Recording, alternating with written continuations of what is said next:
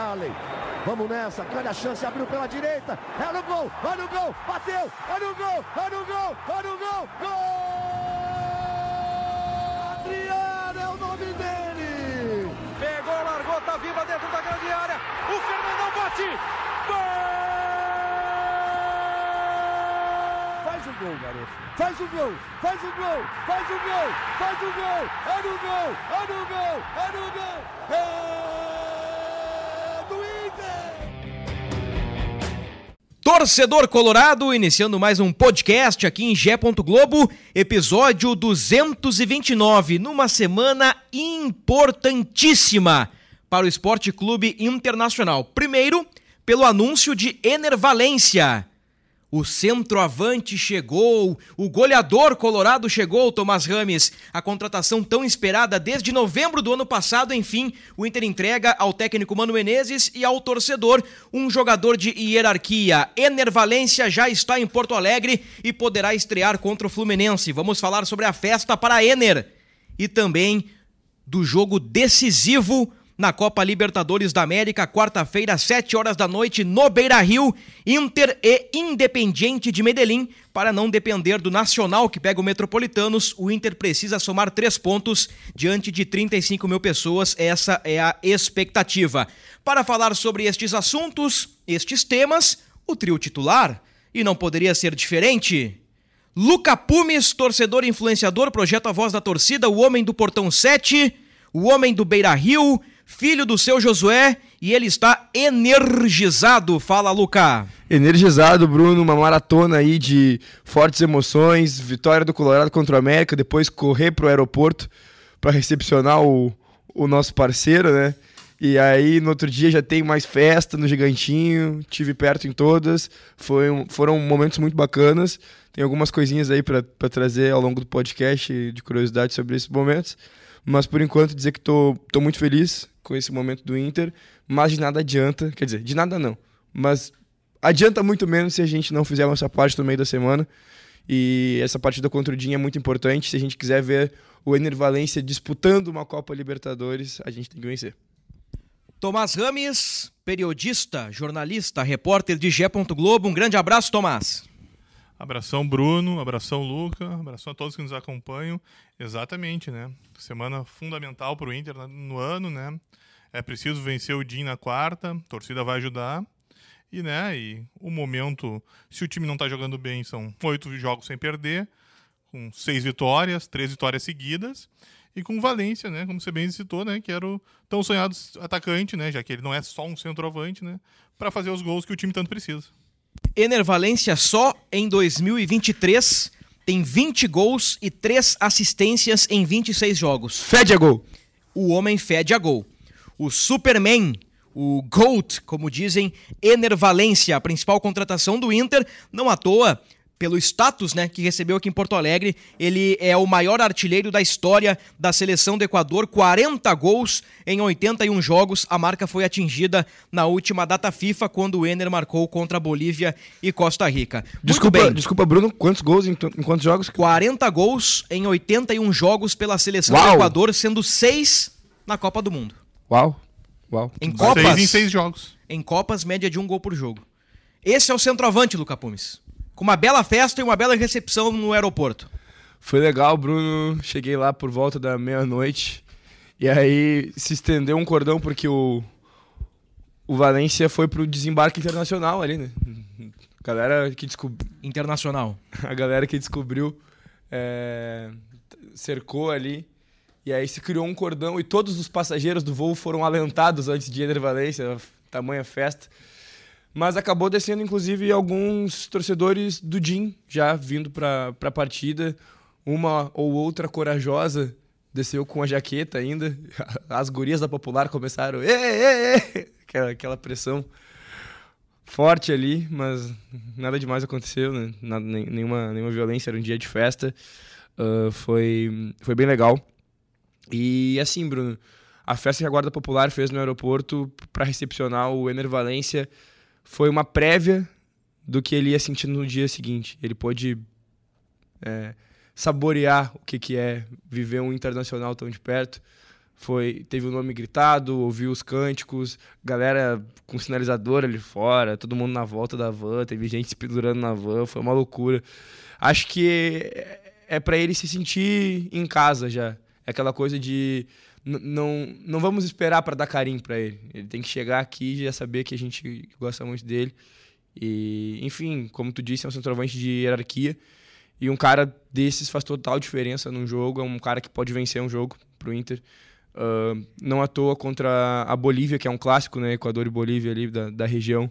É, ele foi lá e fez o, o 1 a 0 uh, Contra a Costa Rica também. Ele, ele marcou agora na data FIFA. O homem não, não para, Bruno. Luca Pumes esteve no aeroporto, esteve no Gigantinho. Tomás Rames também esteve no ginásio do Complexo Beira Rio. O que você viu lá, Tomás? O ambiente, torcida, enervalência, enervalência, dirigentes, dirigentes, torcida. O que você viu nesta noite de festa lá no Gigantinho? Bruno, uh, primeiro que eu acho que a torcida precisava de um carinho. Né? A torcida do Inter está machucada pelos últimos anos, né? De fracassos, né? Insucessos. O Inter não, não é campeão gaúcho desde 2016. São muitos problemas e a torcida estava machucada, né? a chegada do Valência dá uma esperança para a torcida, né? Vocês bem citaram inúmeras vezes aqui que ele está numa grande fase. Ele, é o quarto, ele foi o quarto maior artilheiro da Europa na última temporada. Né? Ele fez, o Luca acabou de lembrar, né? Ele fez dois gols nos amistosos, ou seja, está na principal fase da carreira dele e esse cara resolveu jogar no Inter, né? Óbvio, a proposta foi maravilhosa, mas ele escolheu vir para o Inter, merda a direção, né? Dá um jogador importante para o Mano, vai montar o time da forma que for. E a torcida, como bem citou o Luca, resolveu mostrar que ela estava tão machucada que ele vai se sentir em casa aqui, que não vai ser por falta de carinho, que ele não vai render no Beira Rio. A festa no, no Gigantinho foi muito bonita, né? Uh, muito, a, os portões abriram seis da tarde, mas antes mesmo já a torcida já estava ali nas cercanias, né? Uh, os ambulantes aproveitaram essa, esse efeito Valência e venderam bandeiras, muitas bandeiras do Equador, bandeiras com o rosto dele, né?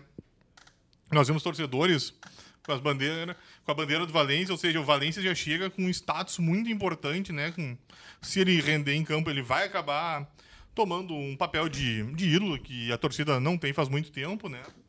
E a torcida precisa de ídolos, né? ela precisa uh, se identificar com alguém e o Valência chega para ocupar esse papel, né? E nós vimos muito, inclusive nessa identificação também tinha uma colônia de equatorianos ali, né?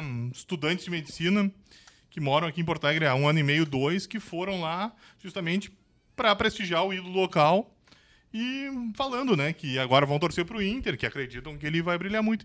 Então eu acredito que toda essa atmosfera fez um, um, uma festa muito bonita e agora, e, óbvio, a família dele também é muito carismática, né? Acho que os quatro filhos dele brincando sem parar ali, as três filhas com as tranças com vermelho e branco, as cores do Inter, a, a esposa dele, muito solista, pegando trocentas bandeiras e camiseta que jogavam ali pro palco para ele assinar, ele também sempre sorrindo e assinando para todo mundo, ou seja, foi uma festa muito bacana e agora é ver quando ele vai ficar à disposição do Mano, né? janela abre dia 3, mas aí precisa resolver a questão burocrática para ver se consegue deixar ele pronto para o dia 9, se ele vai ter condição, né? Mas é isso, agora a torcida já fez a, a primeira parte dela. Agora é começar a ver quando o Valência vai poder apresentar o que todos esperam dele. Foi uma recepção no aeroporto do tamanho de um grande jogador. Poderia ser maior se fosse na manhã ou no meio da tarde, né? E até a, a pró o próprio Inter, né, entendeu que o ideal seria uh, não fazer uma super festa como todo mundo está acostumado quando chegam jogadores maiores né, no aeroporto para fazer uhum. só no uhum. gigantinho mesmo no, e mesmo assim no aeroporto já tinha bastante gente isso numa madrugada de segunda né é. se tivesse ocorrido o apelo tradicional para a torcida aí no Salgado Filho provavelmente ia ter bem mais gente né teria sido uma loucura maior ainda mas foi uma recepção calorosa para um jogador grande, para um jogador de hierarquia, para um jogador de duas Copas do Mundo, seis gols em seis jogos na Copa do Mundo.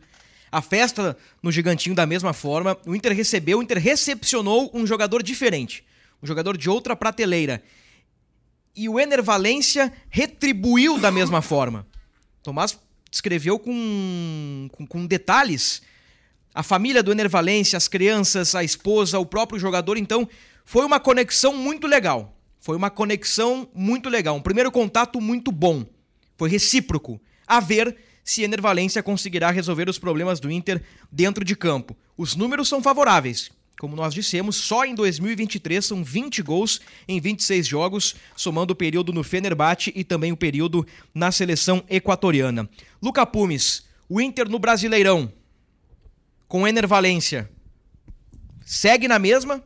Vai beliscar G6, G4 ou o Inter pode mirar o título da competição? Hoje é o, o líder é o Botafogo com 30 pontos, 10 pontos a mais que o Inter. 10 pontos, Bruno, na altura do campeonato são é, bobagem, né?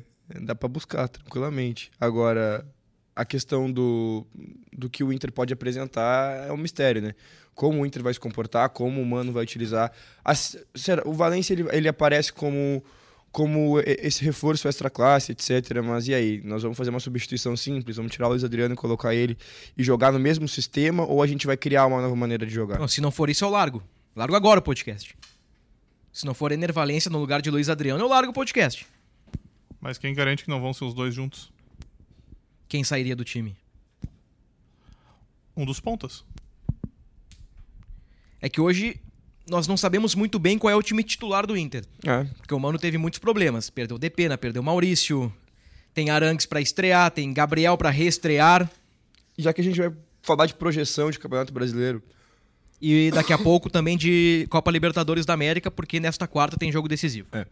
Vou aproveitar já para trazer o jogo do final de semana, que a gente não comentou ainda. É a vitória do Inter por 2 a 1 contra o América Mineiro de virada. É um futebol burocrático e, e pouco efetivo no primeiro tempo, mas que deu resultado no segundo tempo. É, o Inter conseguiu virar a partida. E aquilo ali que a gente viu por exemplo, do Gia Dias ter que começar a partida, o Gia Dias que é um cara que claramente foi dito para o torcedor que seria uma opção, né? Ah, não, vamos trazer o cara para opção e tal. O cara começar uma partida assim, importante, é, é um pouco assustador. Ele fez o gol, uh, ele no segundo tempo nos ajudou a construir a vitória, mas o primeiro tempo do Gia Dias foi muito ruim. E para a posição do Alan Patrick, que foi preservado, a gente poderia utilizar o Depena, machucado, Maurício, machucado, Arangues, que ainda nem estreou, mas teve uma segunda lesão, né? Às vezes o torcedor ele se confunde, ele acha que o Arangues ainda está machucado. Não, o Arangues ele recuperou do joelho e teve um problema na coxa, coxa esquerda, se não me engano, né? É, não lembro agora, mas. Mas enfim, problema Apenas na coxa. Apenas contextualizando, o Inter relacionou o Arangues para o jogo contra o Nacional no início do mês de junho. Um dia depois da viagem, numa quinta-feira, até o Mano disse numa coletiva que preparou um treino pro Arangues, um coletivo pro Arangues, e nesta atividade, pós retorno de Montevideo, o Arangues sentiu desconforto muscular. É, enfim. Qual é o Inter que a gente vai, que a gente pode esperar? O, o Valência ele vai vir para ser outro oásis, porque tá, a gente vai ter um oásis no meio de campo, um oásis no ataque. Quando vê, se complementam, né? É, mas não dá para colocar tudo nas costas do Lampatrick e do, e, e, do Valência.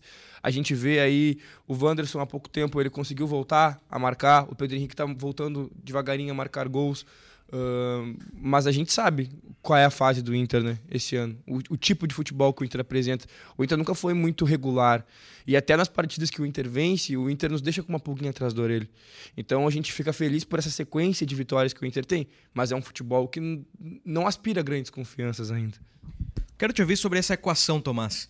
Nesse período invicto de oito jogos, o último vencendo o América de virada por 2 a 1 um fora de casa sendo que quatro destas vitórias, e nós comentamos isso no último podcast, né, Luca? Com o John sendo o melhor em campo, Metropolitanos, Vasco, Bahia e o Coritiba, né? Talvez o John não tenha sido o melhor, mas foi um dos melhores, né? Por pelo menos duas defesas difíceis que ele fez no jogo.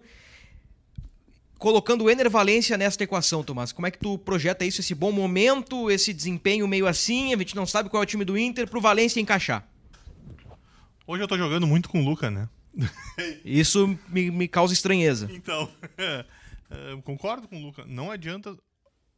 O Valência, nós já citamos aqui no podcast 400 vezes, é um jogador de uma qualidade superior, você citou muito bem, né? Um jogador de hierarquia, como os hermanos falam, mas não adianta só ter o Valência se a bola não chegar. Ele vai morrer de fome. Aí tu pode ter o Haaland e o Mbappé, que também não vai adiantar, né? Se a bola não chegar, vai morrer. É, vai dando mesmo. Ou seja, precisa ter um esquema que aproveite as qualidades do Valência. O Mano vai ter que encontrar uma forma de potencializar e de a bola chegar no Valência para ele ter condições de fazer o gol, né? Óbvio, tem o Alan Patrick, que o Luca bem citou, mas uh, se marcar o Alan Patrick, precisa ter uma alternativa, né? Para outra pessoa conseguir construir no Inter. E aí nós vamos ter que ver como o Mano vai montar o time. Por isso eu até citei no começo ali, quando você questionou, ah, é, daí eu largo. Eu, e eu vejo que a melhor temporada do Valência, que nós estamos aqui, foi com dois atacantes ali na frente. Jorge Jesus, aliás, Jorge Jesus gosta de jogar né, com dois homens lá na frente. Por isso, eu entendo que esse modelo seja o melhor para potencializar o Valência. Com dois atacantes. Valência, Luiz Adriano, Alan Patrick, aí Pedro Henrique, Wanderson, Maurício e outros brigam pelas outras vagas. Quero te ouvir, Luca. Quando a gente tem dois, dois atacantes que têm características parecidas, nenhum é tão nenhum é tão é, fixo assim, tipo, faz tanto pivô ao mesmo tempo. Caiu uma garrafa aqui no, no... Durante a gravação do podcast. Toca a ficha. Uh, quando a gente tem dois atacantes que ambos têm mobilidade, mas também têm força física para fazer o pivô, como a gente tem o caso ali do Luiz Adriano com o Luca, eu gostaria de já ter visto o Luiz Adriano e o Luca jogando juntos, porque são jogadores que podem se servir.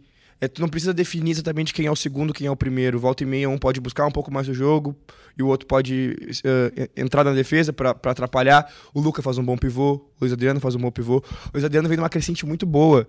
E aí é complicado. Por exemplo, a gente tirou o Pedro Henrique da função de falso 9 no melhor momento o Pedro Henrique de falso 9. E agora o Luiz Adriano vem numa crescente muito boa. O Luiz Adriano tá marcando em cima. É, do. do e, e, eu critiquei muito o Luiz Adriano aqui. E a gente precisa dizer, o Luiz Adriano melhorou muito. Não sei se só fisicamente, taticamente, psicologicamente, não, não sei o, todas as mudanças que passou, que, que, aconteceram com o Luiz Adriano nesses últimos tempos. O fato é, o Luiz Adriano está entregando em campo. Eu, eu penso que o Luiz Adriano deu uma melhoradinha. Eu acho que o muito é bem exagerado. E não fosse John, estaríamos criticando igualmente o Luiz Adriano. Porque assim, o Inter ganha. O Inter não perde a oito, né? Não perde a oito jogos. São seis vitórias e dois empates. Quatro dessas vitórias, o John fez defesas muito boas e uhum. em alguns jogos defesas incríveis. Se, se empata com o Vasco, se empata com o Metropolitanos, se empata com o Bahia, claro, é o famoso ah, o C não entra em campo, mas eu tô criando um cenário. O, o, o, Luiz Adriano seria alvo de críticas, assim como outros jogadores. Mas quantos dele o hoje, Luiz Adriano. Hoje, essa passada de pano pro Luiz Adriano é, é por resultadismo, é porque o Inter não perde oito jogos. Mas quantos desses jogos o Luiz Adriano teve a chance de resolver e ele não resolveu? Tu quer dizer gols perdidos? É. Não, é que o Inter cria muito pouco, né? O Inter não então, cria praticamente não, nada. Não chega a ser dele, né? Se for pensar, o Luca, no começo da explanação dele, ele citou do primeiro tempo complicado do Inter, né? Ruim do Inter. Não, o Inter teve quatro tempos muito ruins. E desde se, o retorno da data vocês FIFA. lembrarem... Isso fez seis pontos, isso é muito louco. O Luiz Adriano quase não recebeu a bola no primeiro tempo, né? Uma das poucas vezes que o Luiz Adriano toca na bola é quando ele volta para o campo de defesa para marcar, para roubar uma bola. Ah, tudo bem. Eu penso que o Luiz Adriano é pouco participativo. A bola demora para chegar, o Inter tem dificuldade de criação, tem, mas o, o 9 do Inter hoje é pouco participativo. Acho que o Ener aí, por isso que eu disse que é Ener no lugar de Luiz Adriano, que o Ener vai dar outra característica, porque não pode tirar o Wanderson ou o Pedro Henrique, né? Porque tô achando que o Mano vai deixar essa estrutura. Ele vai colocar um volante, hoje Rômulo, Johnny, Alan Patrick, provavelmente Maurício ou Depena, um ponta e o Ener Valência. Esse é o time do Inter acho eu, pelo modus operandi do Mano. Eu não vejo o Mano sacando, por exemplo, Pedro Henrique ou Wanderson para jogar com dois caras espetados. Mas tu já admitiu que ele vai tirar um dos pontos. Não, é que hoje o esquema ideal do Inter, para quarta-feira contra o Jim, o Inter vai jogar com três atacantes. Não, beleza, mas ainda não tem o Valência. Só que quando tiver o Valência, os pontas. Não, mas aí quando tiver o Valência, mundo... vai ter o Maurício ou o Depena de volta no time. Beleza, só que. Então concordo tá... que o Johnny é titular hoje, né? Não, mas tu tá mesmo deixando claro que daí um dos pontas, quando eles estiverem todos não, à disposição, vai sair. Não, tudo bem, mas o que eu tô dizendo é que no jogo quente que o Inter teve recentemente contra o Nacional, o Mano não jogou com três atacantes. Eu acho que o esquema com três atacantes hoje é o plano B do Inter, não é o plano A. Então o plano A é com um ponta e um centroavante. Eu acho que ele vai deixar Pedro Henrique ou Wanderson mais Ener Valência. Aí Alan Patrick, Maurício e mais dois caras atrás.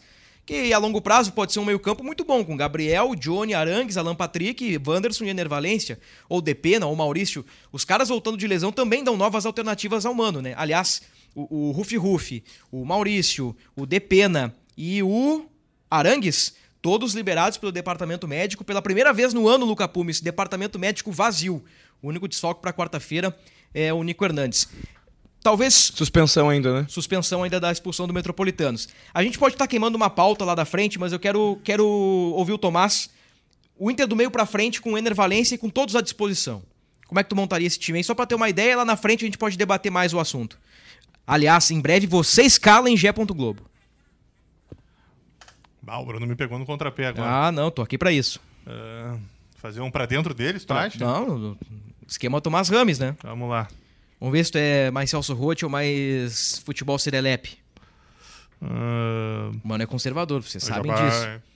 Mano não vai Sustentar. colocar três atacantes. sustentar- Com, Não. com o Valência. Não, não, mas agora me confundiu. É o meu time É o teu time. Vai Não, não, é o teu time, é o teu time. É, o É, teu não. time. Só pra eu entender, né? Não, é o teu time, é o teu time. Meu time eu dei pra vocês agora. Arangues. Arangues. Na abertura de meio. Ah, tu pode contar com o Ruf Ruf, tá? Porque assim, o, o, o, o Ener pode jogar a partir do dia 9.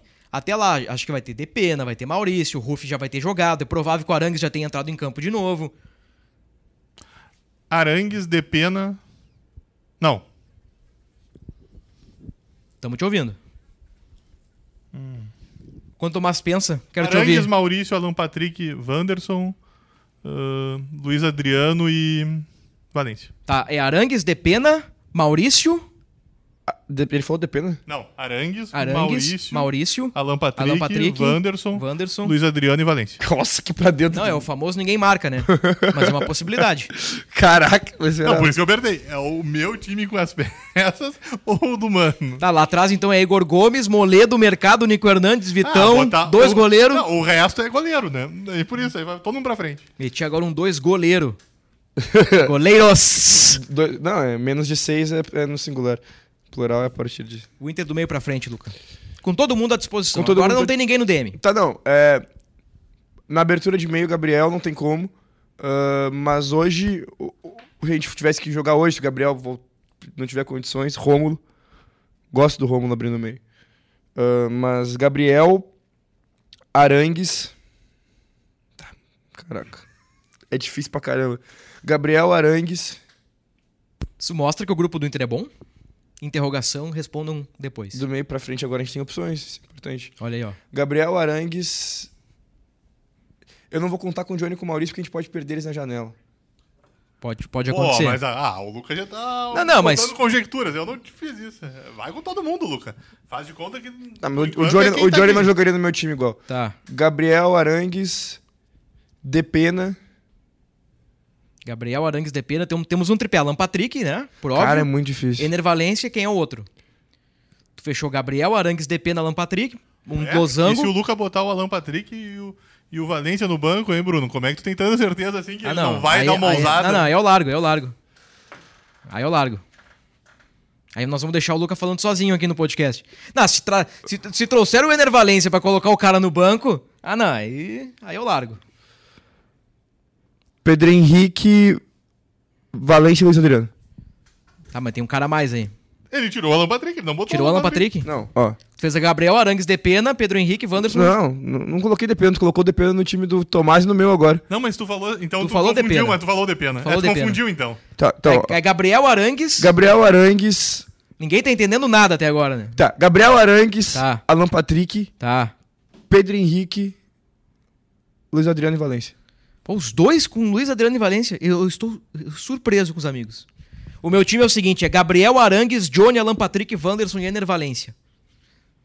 Gabriel, Rufi Rufi, Arangues, dois volantes. Johnny pela direita, Alan Patrick por dentro, Wanderson na esquerda e Ener Valência na frente.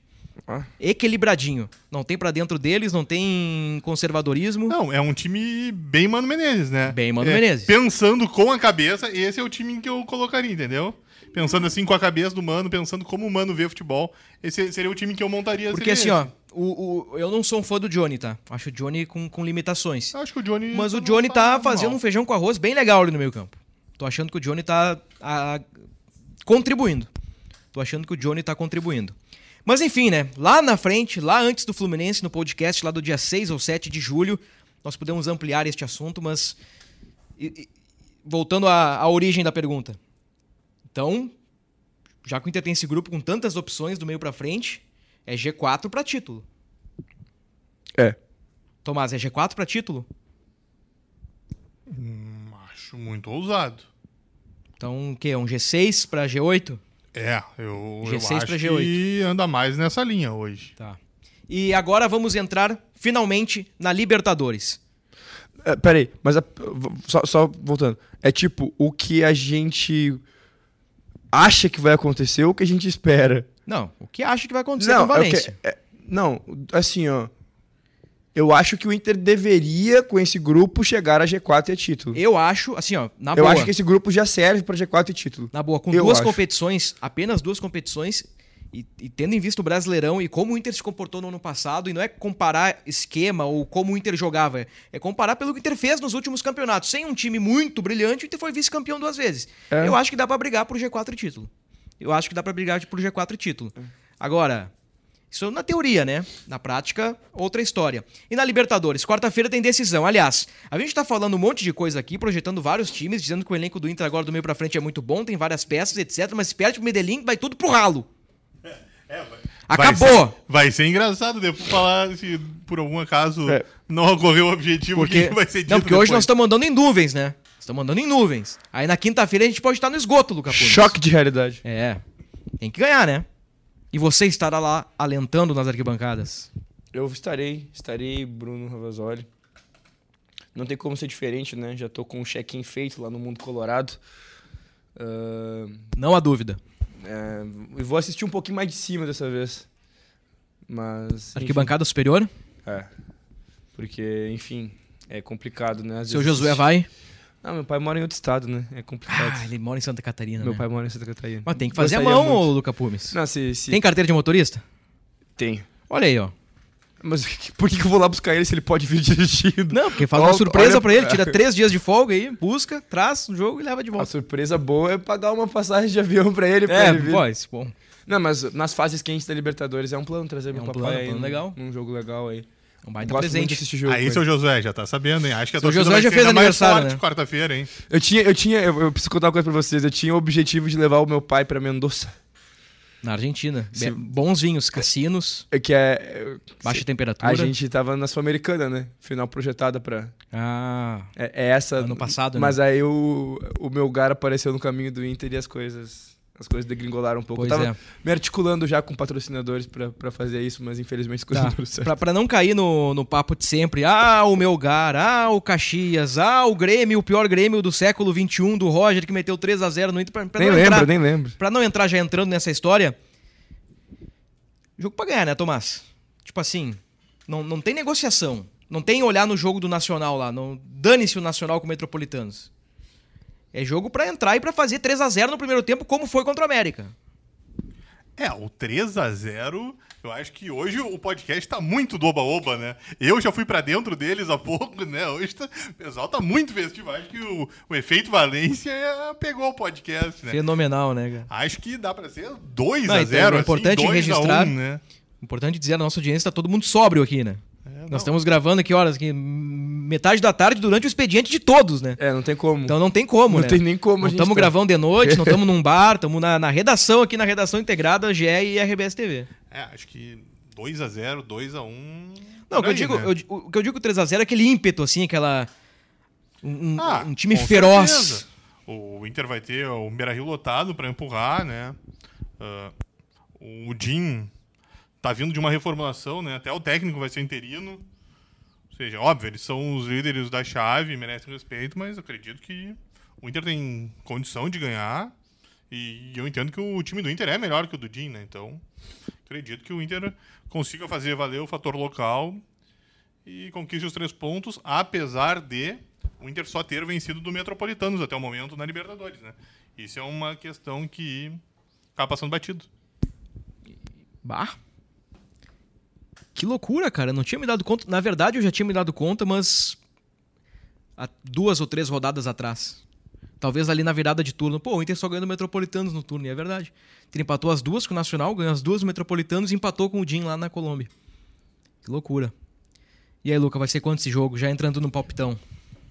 Acabei com o podcast Oba Oba e botei ele de novo na realidade. Não, né? não, o Tomás, É. Tomás nos puxou pra realidade, né? 4x1 pro Inter. Voltamos pra. voltamos pro. Voltamos pro mundo da fantasia. O Tomás tava dando um gole da água e se engasgou aqui. O Tomás se, engas- se cuspiu todo, uma loucura. Vai ser 3x0 o Inter. Vai lá, Tomás. Ah, 2x0 pro Inter. 2x0 pro Inter. No outro jogo vai ser 0x0 Nacional e Metropolitanos. Ah, daí nós vamos pra galera. Vai ser 0x0 o outro jogo. Aliás, estávamos fazendo cenários ali. O Inter ganha, o Inter ganha líder, né? Mas assim, caso o Inter tropece, para o torcedor entender, basta repetir o resultado do Nacional. Basta repetir o resultado do Nacional. O Nacional ganhou lá, tem que ganhar aqui. Empatou lá, pode empatar aqui. Perdeu lá, pode perder aqui. Então, tipo, repetindo o resultado nacional, o Inter tá dentro. Se o Inter for primeiro colocado, Luca Pumes, sabe quem pode jogar no Beira Rio nas oitavas da Libertadores? Conta pra mim. O Flamengo de Jorge Sampaoli, Que vai ficar em segundo lugar, né? que vai ficar em segundo lugar. Pro- provavelmente, né? Porque o Flamengo tem oito, o Racing tem 10. Acho que ambos jogam em casa na rodada, o Flamengo com Alcas, o Racing com Nublense. Então o Racing deve ser o primeiro e o Flamengo pode ser o segundo. Então, assim, ó, ser primeiro é legal, decide em casa, mas pode pegar o Flamengo.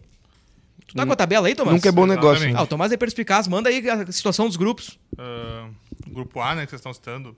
Racing tem 10, Flamengo tem 8, Nublense 5 e o Alcas 4. O Bruno bem citou, né? É, Flamengo e Alcas, às, às 9h30 do Maracanã, os dois são às 9h30 de quarta, né? E o Racing e Nublense. Mesmo horário, né? Aí é o- seria Racing ou Flamengo. Dois jogos quentes. E você citou, né, que nessa conjunção aí, Inter e São Paulo, o Valência já estrearia na Libertadores com o técnico que deu a primeira chance para ele como profissional. É, São Paulo era o técnico do Emelec em 2010.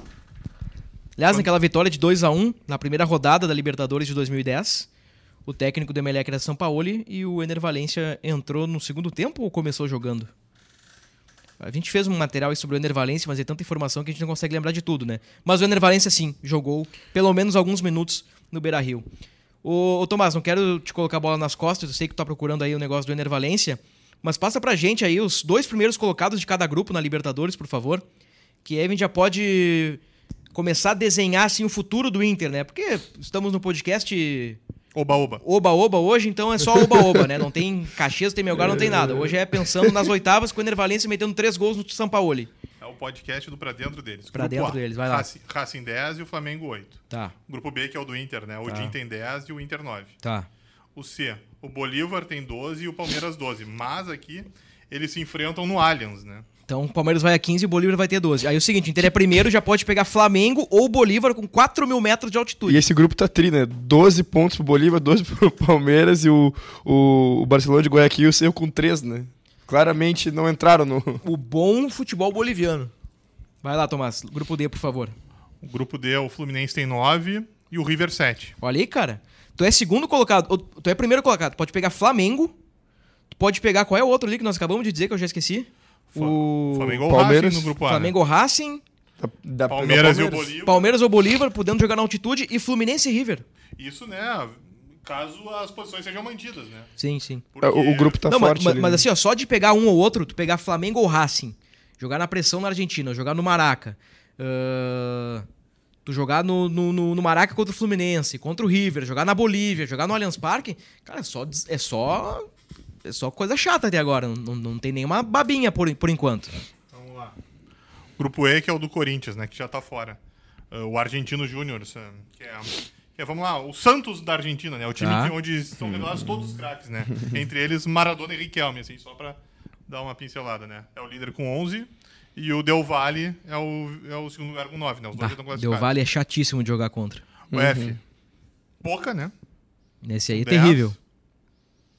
E quem que é o segundo? Acho que é Monagas, não é? Monagas ou. Não, Não, não. é Deportivo Pereira. Exatamente. Com Ah, esse aí até agora é a maminha, né? Não sei. É, mas... se- É, não. É, é porque... O A maminha. Boca, A, a babinha, eu quis dizer. o Boca Maminha, tem 10 pensando e em churrasco aqui. cara. 7 É, mas e eu- o, É a mesma o coisa. saldo é 13-0, é. Então não tem como, né? O Boca vai acabar passando em primeiro. Tá. Aí o grupo G, o Furacão tem 10 e o Galo tem 9. Vai ser, vai ser Atlético. Vai ser um dos Atléticos. Bah, que loucura. E pra fechar, esse é o último grupo? Ahn, só pra... ahn, é, o, o Galo tem 9 e saldo 2. E o Libertar tem 6, saldo menos 1, né? E o jogo é no Defensores del Chaco. É, o Galo do Filipão não vai, não vai entregar. É, tipo, teria que perder de Esse é o último grupo? 2 a 0 pra. Não, não, tem mais, não teria que perder. O Galo teria que perder 2 a 0 pro Libertar pra ficar fora, pra inverter. E o H. o Olímpia é o líder com 11 e o Nacional de Medellín é o segundo com 10 e os dois estão classificados também. O Olímpia de Diego Aguirre. Assim, ó, na boa. É Deportivo Pereira. De. De maminha. De, de maminha, como eu disse, né? É o Deportivo Pereira. O resto é time de tradição, tu vai pra 4 mil metros, cara, lá na montanha. Não tem como. Cara, essa Libertadores aí vai afunilar e vai Mas, ser dificílima. O F, por exemplo, dá pra mudar bem ainda, né? Porque tem Boca e Monagas na Bomboneira e Colo-Colo e Deportivo Pereira no Monumental de Santiago. Esse aí, é o, né? tirando o Boca, é o grupo mais fraco da Por Libertadores. exemplo, o Pereira tem 7 e o Monagas e o Colo-Colo tem 5, né? Ah, o- o- Se, por, se o Boca e o Colo-Colo ganham, passam os dois. Não, não, mas nenhum assusta, tirando o Boca. O Monagas não assusta, o Pereira não assusta e o Colo-Colo não assusta. Tudo isso na teoria, né? Nós falando do ar-condicionado. É, e o, e o, o Nacional, o Atlético Nacional de Medellín do Paulo Autuori, né? Lembrando. É. Ah, o Atlético Nacional é campeão da Libertadores, é, tem tradição, bicampeão. Paulo Autuori é um cara malandro, malandro que eu digo no, no- no futebol, assim, é um cara experiente. Conhece o grupo do Inter, conhece muito bem Mano Menezes, Conhece o Mano né? Menezes. Que ele é o- quase um mentor do Mano, né? É. Só pra lembrar. Se né? der Olímpia, o Olímpia recentemente eliminou o Inter, já ganhou lá atrás do Inter também. Então, assim, gente. ah, Libertadores. É Libertadores, não tem? Imagina, pode dar Flamengo, pode dar Bolívar, pode dar Palmeiras, pode dar um dos Atléticos, Fluminense, River. É loucura. Mas se a gente ganhasse essa Libertadores, eu acho que eu não voltava pra casa uns quatro Tá, dias. falamos do Uns Brasileirão. quatro dias. Qual é a chance do Inter ganhar a Libertadores? Ah, chance. Probabilidade é.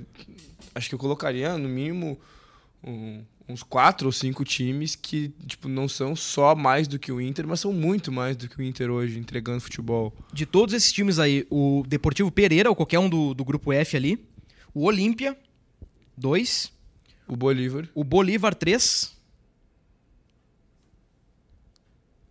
São três times que com certeza estão abaixo do Inter. Não sei se o Inter tá muito mais acima nessa escada hoje. É que o Bolívar. Pegando os 16, os prováveis 16, né?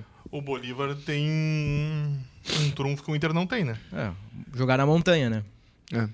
Assim, por tradição, eu digo, né? Por momento e pá. O Inter tá muito atrás do Flamengo, tá atrás do Palmeiras, tá atrás do River, tá atrás do Boca. Não sei se tá atrás do Racing, talvez na mesma prateleira hoje. O Inter nas competições O de mata-mata tem fracassado. Do Furacão. Furacão tá abaixo, tá abaixo do Galo. Então, assim. Mas o Inter tem história, o Inter tem tradição, ninguém acreditava em 2006. Agora o Inter tem um cara de jerarquia.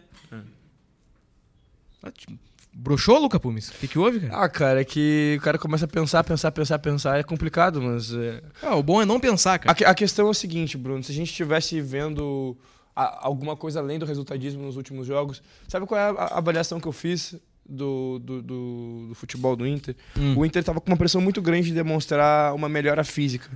E o Inter claramente faz primeiros tempos abaixo depois que volta. Porque o Inter precisa dar uma resposta para a torcida, para a mídia, para todo mundo que está cobrando. Então, é, o Inter escolheu fazer primeiro um, um primeiro tempo contra o, o, o Curitiba menos intenso. O Curitiba, é, sei lá, chutou 11 bolas no gol, o Inter chutou zero no primeiro tempo. Primeiro tempo do Inter contra o Curitiba e contra o, o América se, se, se assemelham aí. Não pode o Internacional passar 45 minutos sem chutar uma bola. Mas aí começa a botar intensidade no segundo tempo.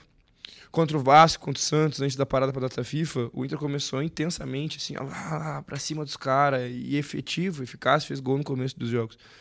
Mas ele, ele sabe que o Inter, como um todo, sabe que não pode, quando termina a data FIFA, voltar a jogar desse mesmo jeito. Porque ele, ele sabe que ele vai cansar no segundo tempo. E que vão olhar e vão dizer: Ficaram 10 dias trabalhando não mudou nada.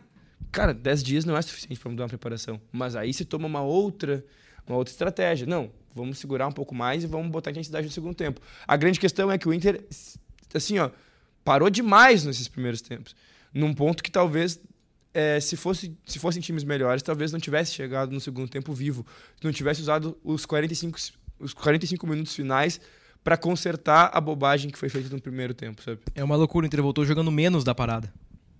Mas ganhou duas fora de casa. É isso. O que não tinha acontecido ainda no Campeonato Brasileiro. Mas aí, que- É o time mais contraditório do futebol brasileiro, é o Inter. E aí eu vou te dizer, Bruno. Quem, Nada é, é, nada é lógico e nada é óbvio. que, quem é que vai dizer que, que a avaliação foi feita de maneira errada se a gente voltou com seis pontos? Pois é. Não tem como. Como é que tu vai criticar o Jean Dias? Como é que tu vai criticar o Inter com três Ah, velocistas? Jean Desculpa, Dias, Wanderson e Pedro Henrique. criticar o G Dias, Bruno. O primeiro tempo do G Dias, assim, Ah, eu sei, eu o sei que Dias, consegue. é, Todos nós conseguimos. O vamos lá. alemão também, né? O alemão menos. É que assim, ó, o alemão, ele, alemão pode, ele pode ter ali trombado nas pernas e tal, mas o G Dias é, é, Nesses dois jogos, se tu parar pra analisar Jean Dias, para pra olhar ele nos dois jogos.